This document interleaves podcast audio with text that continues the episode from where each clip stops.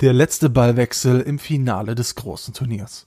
Bowser schmettert mir die Bälle um die Ohren. Doch ich schaffe es immer wieder, die Filzkugel zurückzuschlagen. Dann mein großer Moment. Meine Powerleiste ist voll. Mario springt in die Luft und ich kann meinen Powerschlag platzieren. Der Sieg ist mir sicher. Ich habe hundertprozentig gewonnen. Wenn da nicht Bowser wäre, der meinen sicher geglaubten Sieg durch einen Block abwendet. Ich renne zum Ball und gleichzeitig überlege ich mir, wie ich aus dieser Situation entkomme. Da kommt mir die rettende Idee. Bowser steht noch zu weit hinten und durch einen Stoppball kann ich ihn überrumpeln. Ich habe gewonnen und kann den Pokal in die Höhe strecken. In diesen Momenten verpasst Mario Tennis Aces dem Spieler einen Adrenalinschub und eine gewisse Euphorie. Doch leider kommt es gegen die CPU nur selten zu diesen Situationen. Das liegt daran, dass der Schwierigkeitsgrad Nintendo untypisch sehr unausgewogen ist. Als Beispiel kann man die drei Singleplayer Cups nennen. Die ersten beiden kann man auch problemlos mit den Füßen spielen und gewinnt trotzdem locker. Beim dritten kommt es dann auf den Zufall an. Mal sind die Gegner Flaschen, die schon den ersten Return nicht bekommen, Mal sind sie stärker als Boris Becker zu seinen besten Zeiten und schlagen einen Schmetterball nach dem anderen. Und das sorgt beim Spieler für ein ständiges Schwanken zwischen Langeweile und Frust. Der Abenteuermodus macht es da schon besser. Man bewegt sich über unterschiedlich thematische Gebiete auf einer Oberweltkarte und besteht Herausforderungen, die natürlich alle etwas mit Tennis zu tun haben.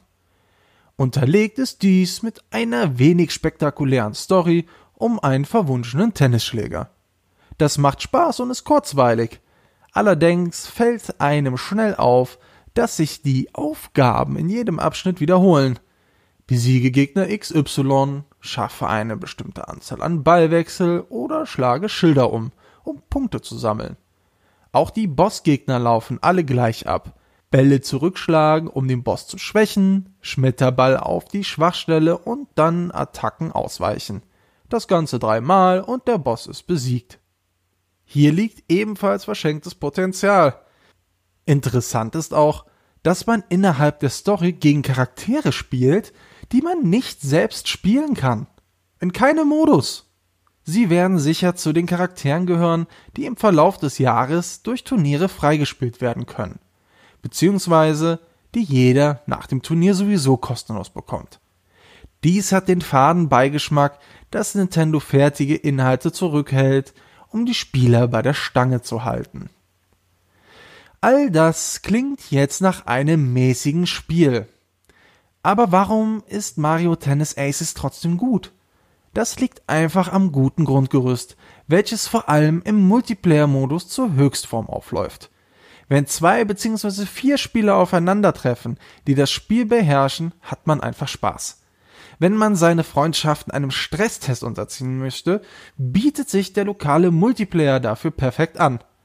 Und auch ungeübte Freunde können mitmachen, denn beim Real-Modus muss man den Joy-Con nur wie einen Tennisschläger schwingen, um anständige Ballwechsel zu bewerkstelligen. Als Spiel für Partys wird Mario Tennis Aces seinem Ruf also gerecht. Und auch online kann man durch die Turniere spannende Duelle erleben. Hier muss man aber resistent für die Probleme sein, die jedes Online-Spiel hat. Lags und zu starke Gegner beim Matchmaking passieren auch bei Aces.